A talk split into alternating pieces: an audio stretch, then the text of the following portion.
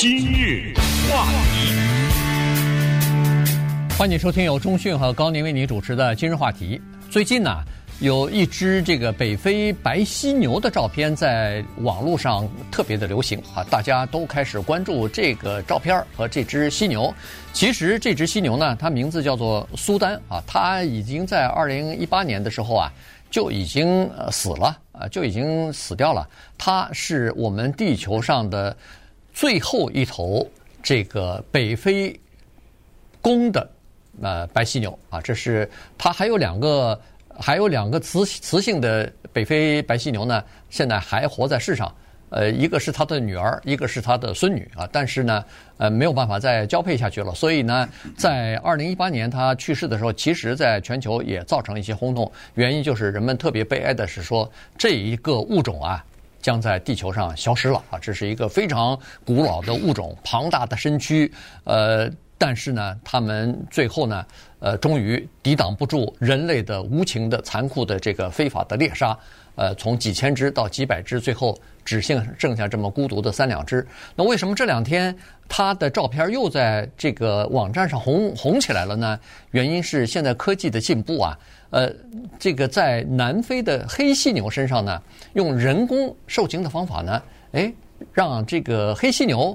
受孕了啊，然后可以生产这个新的小犀牛了，所以人们一下子心又活心思又活泛起来，说如果要是这样的人工的方法，在这个北非白犀牛身上也能够复制的话，那不是就可以挽救这只濒临绝种或者已经绝种的物种了吗？呃，我想它是一种代孕吧，应该是，呃，就是把这个胚胎放到。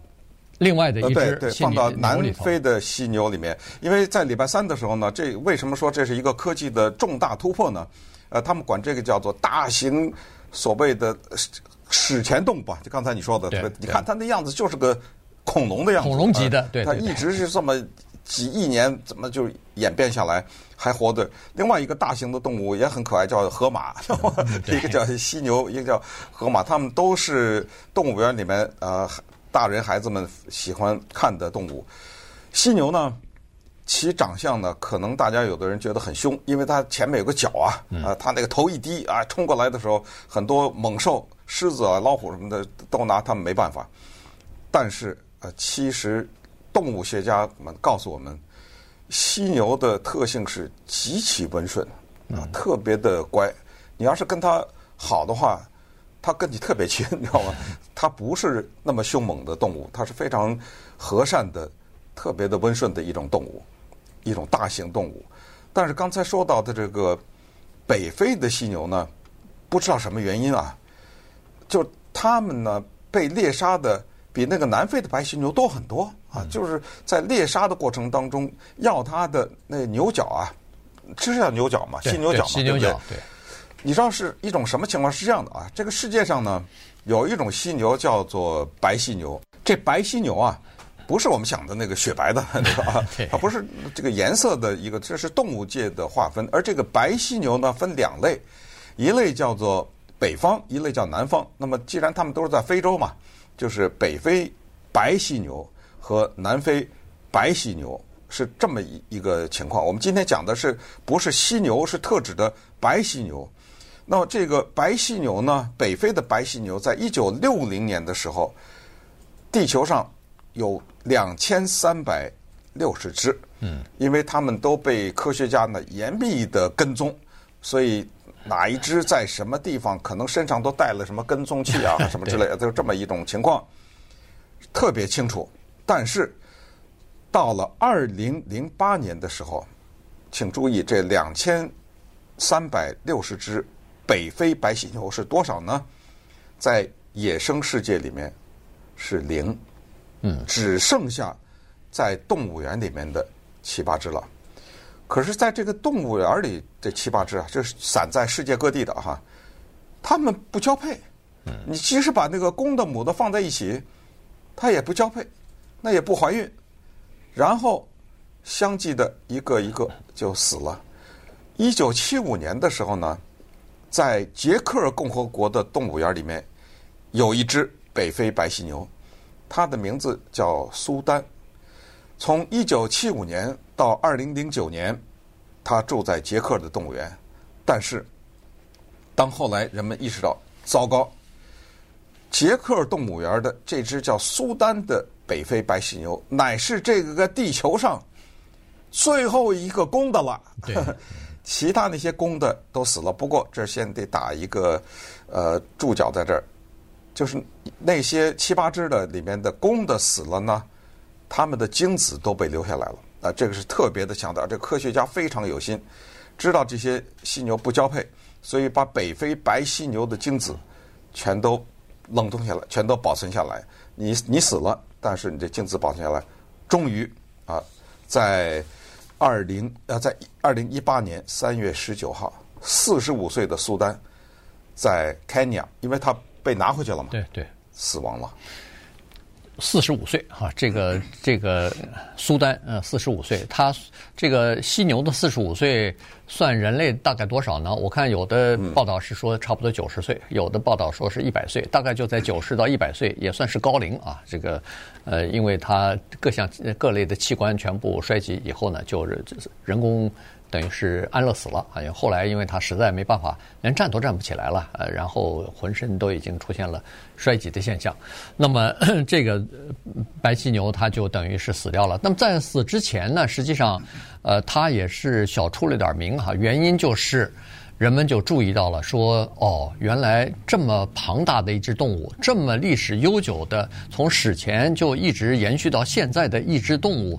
居然这么的脆弱，这种这个物种啊，居然这么的脆弱，狮子、老虎没法吃掉它们，结果被人一只一只的就非法猎杀，就给呃杀掉了，呃，就是为了它头上的那一个犀牛角，因为犀牛角上头有富有这个叫什么角蛋白啊，然后在一些传统的药物当中，可能是又说壮阳了，哎，又说反正就是有有这种需求吧。如果说是，据说啊，如果说按重量称的话，它这个犀牛角的值钱的程度、价值高于黄金、高于钻石啊，就是高于可卡因，哎，高于毒品。对，所以在这种情况之下，你想这么大的这么一只脚，我我都不知道能卖多少钱，但是就是为了它鼻子上这只脚，就要把它给猎杀掉啊！所以呢，呃，这就是人类非法猎杀的这个情况。那。后来人们就意识到，这种犀牛第一是这么脆弱，第二是它已经在地球上啊要灭绝了啊，所以呢，当时呃就是唤起了全球的那个呃动物保护协会和各种这个慈善组织的这个呼吁啊，全球范围之内的大型的呼吁，说是不行，我们要保护它，看看用什么方法。比如说用人工的方法，看看是不是可以让母犀牛受孕啊、生产啊，结果都没有效果哈。当初呃记得还在那个 Tinder 上头还给他找找配偶呢，那当然这是开玩笑，就是说他是世界上最值得的，或者说是呃最有资格的这个雄性啊，是黄金单身汉呐，啊对，黄金单身汉，没错。就是呃找找给他找配偶，主要是扩大宣传影响力。因为你想，那个交友的网站怎么可能给他找配偶呢？这这个就是唤起了很多人对这个濒临绝种动物的这种意识吧？啊，就是唤醒这种意识的，就就是让大家都知道哦，我们要想办法要保护这些濒临绝种的动物。对，于是呢，就提到了在这个地球上仅存的两只母的北非白犀牛，一名叫纳金。一名叫做法土啊，法土纳金，这两个这两个的母犀牛的关系是母女的关系。为了让这个物种传言下去，科学家们把这两个啊母女的卵子都已经取出来了，取出来不少，然后呢把它们冷冻起来。刚才讲过，之前死去的那些雄性的。白犀牛的精子都已经被保存下来，所以他们非常谨慎地开始培育，在试管当中，在实验室当中进行这个胚胎的培育。嗯，因为你要知道，一次不成功就少就没了。没错。啊，这卵子少一个是一个呀，而且呢，那个叫做纳金的母亲呢，可能是不是年纪的原因哈，发现她那个卵子不行，呃，跟精子配起来也产生不了胚胎。所以，科学家们就到了，把这个卵子拿到哪儿去了呢？从 Kenya 拿到了意大利。啊，这意大利的科学家在礼拜三的时候，这个公布为什么如此震撼？就是向意大利的科学家们致敬，他们成功了。他们怎么成功？就拿了这个女儿 Fatu 的卵子和已经死亡的那些呃雄性的白犀牛的精子呢，成功的培育出来两个，嗯，两个胚胎，然后有两一点一点，最后现在最多了已经攒到了三十个了。然后呢，又发现不行。有什么问题啊？就是这胚胎啊，如果放到这个北非白犀牛母的身体里也不行，他们就只好想这样吧，咱们把目光放到了南非白犀牛身上，看看能不能让它做英文叫所谓 surrogate，叫代孕。咱们看接下来发生了什么情况。今日话题。欢迎您继续收听由中讯和高宁为您主持的今日话题。这段时间跟大家讲的呢是呃北非白犀牛啊，他们在二零一八年等于是从这个呃物理上讲呢，等于是绝种了哈，因为现在最后一只在二零一八年的时候，最后一只雄性的白犀牛就已经死了，那剩下还有两只呃雌性的，那没法生产啊。呃，尽尽管在这个之前呢，这个雄性的叫做苏丹的这个雄性呃白犀牛呢，和这两个雌性的交配过，但是没法怀孕啊。他们不晓得为什么就是怀怀不上啊，所以呢，这个就等于是当时嗯就没希望了，这个等于是物种就绝种了。可是现在呢，新的希望，新的科学，呃，给人们燃起新的希望啊，看看能不能够挽救这一只物种。其实白犀牛，如果你看过那个北非呃白犀牛呃苏丹的照片的话，其实有好多啊，有不少。其中一个呢是好像是法新社的一个摄影记者哈，叫做 Karamba 啊，他在那个跟这个白犀牛啊生活了很长一段时间。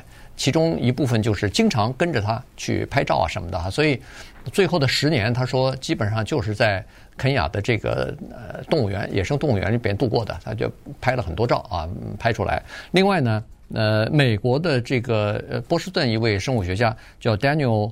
呃，Schneider 哈，他也拍了一些照，所以昨天我为了讲这个节目，我专门看了看他这些照片。你看上去哈，大草原，茫茫大大草原上头，孤独的这么一只庞然大物，但是当然在大草原里边，你显不出它的这个雄伟那么大来哈，只有在人站在它旁边，你才能知道它有多么大。可是你看得出来，它孤零零的这个，我我相信这个照片的用意大概也是这样，就是给人一种非常苍凉。非常孤独的感觉，就是你看看这一大群从史前到现在繁衍了不知道多少代的犀牛，现在孤零零的就剩下这么两三只了。而且跟大象一样啊，我吃就和这个包括河马等等哈，这些动物就吃点草啊，它也不吃肉啊，它也不是它也不伤害别的动物啊，对不对？你看那个动物园的人喂它什么喂点胡萝卜呀什么的。是啊，那个大象这么巨大的动物，也就吃点树叶啊，吃点什么。很多庞然大物都是吃植物，那长颈鹿也是嘛，对不对？那么接下来要讲一点，呃，听起来比较难过的这这种内容，但是没有办法啊。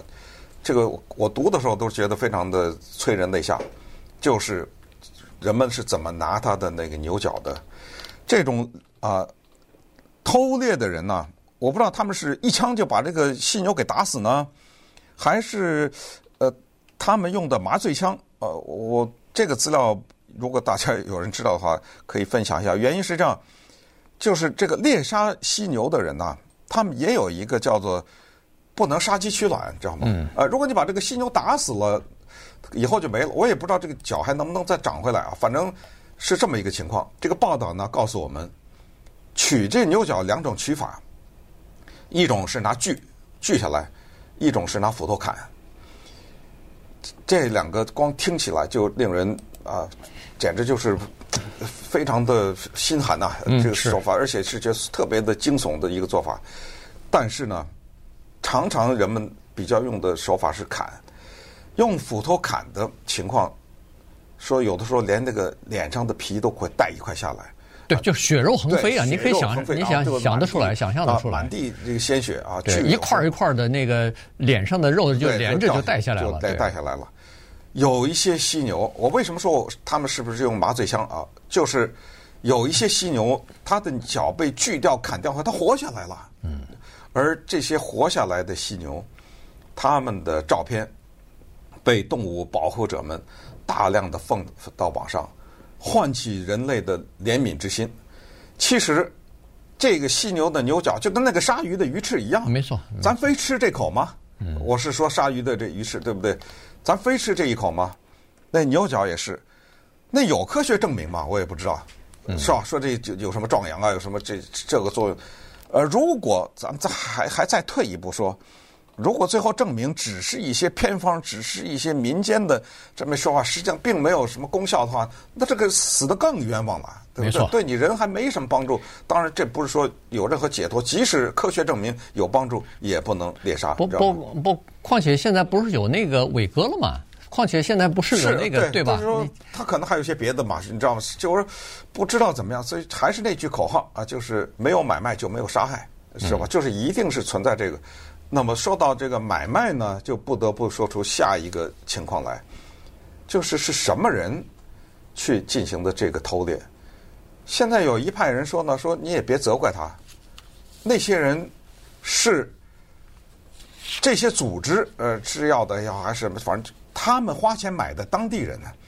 你一个什么加拿大，一个什么英国，你怎么知道哪有犀牛啊？对不对？对。他们买的当地人是当地的人去杀了，然后卖给他们的。而当地的人之所以杀，是因为他们活不下去。嗯，这个逻辑成立不成立？大家自己想。反正这些当地的猎人啊，就是受雇于呃其他的组织吧，或者说是个人，然后就去。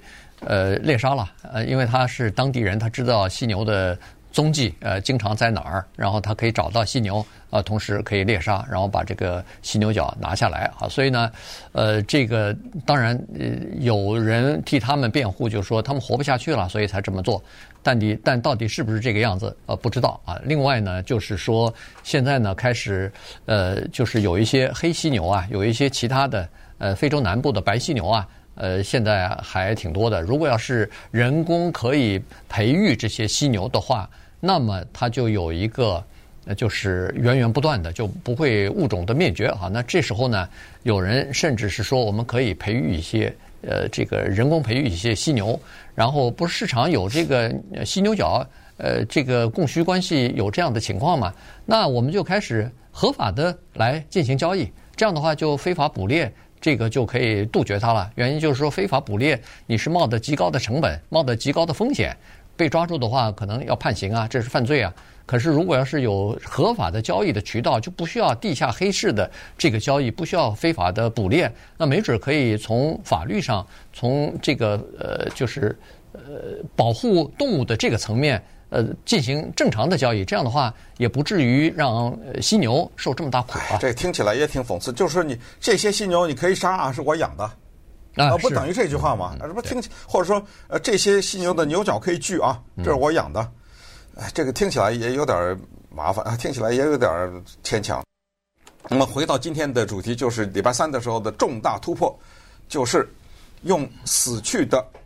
雄性的北非白犀牛的精子和活着的母性雌性的呃白犀牛的精子呃卵子呢结合以后，成功的移植到了南非犀牛白犀牛的这个体内母的啊体内进行代孕，然后大家如果看照片啊看视频可以看到怀了，哎怀上了一个特别可爱的一个照片，一个在它的那个子宫里面哈，就是娘胎里面的。用超声波拍出来的一个小犀牛的照片，呃，在在那在里面躺在那里头呢，啊，成功了。那等这个不知道几月份吧，等它生出来的时候，这就解决了一个大的问题。什么大问题呢？接下来会发生这样的情况。刚才讲过啊，在试管里面呢，成功的现在有三十组或者三十个这个胚胎。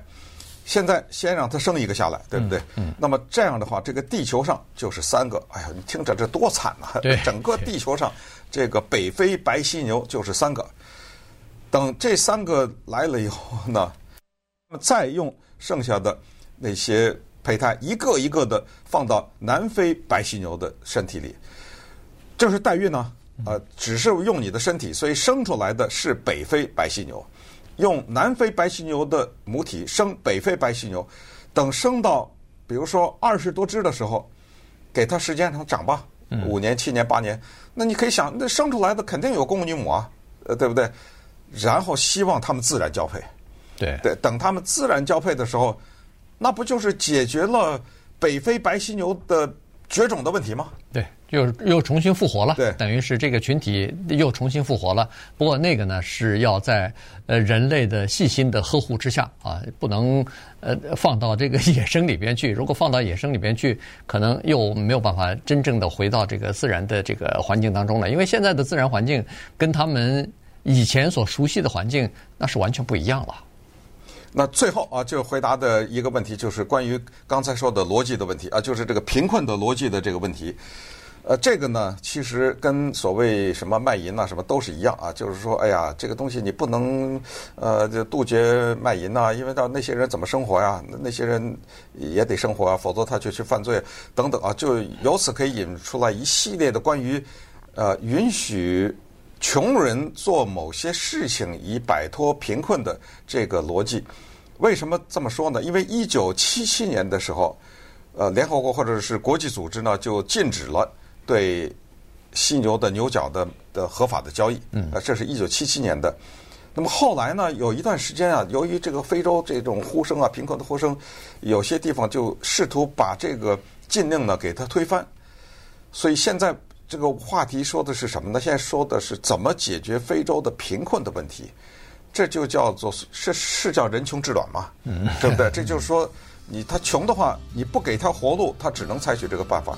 呃，请注意这个逻辑呢，我们希望永远不要接受。就是说，呃，因为他穷，所以他我们原谅他做某些事情。